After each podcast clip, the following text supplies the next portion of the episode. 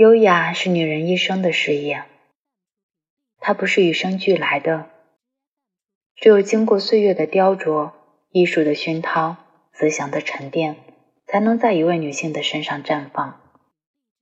宛若开采自深山的美玉，永不变色，永远温润。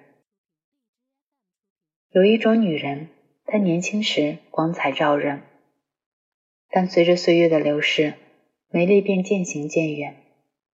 时光夺走了柔嫩的肌肤和美丽的容颜，各种各样的养颜术回天乏力。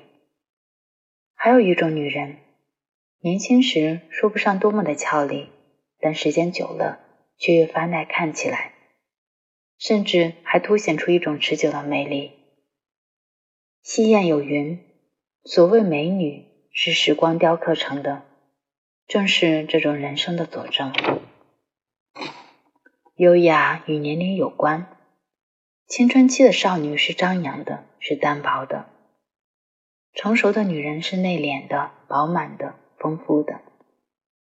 优雅又与年龄无关，即使面容留下岁月的痕迹，优雅的女人依然能从容的面对岁月的流逝、生活的沧桑。知识女性杨绛就是这样一个优雅的女人。杨绛学贯中西，和钱钟书一样视金钱如粪土。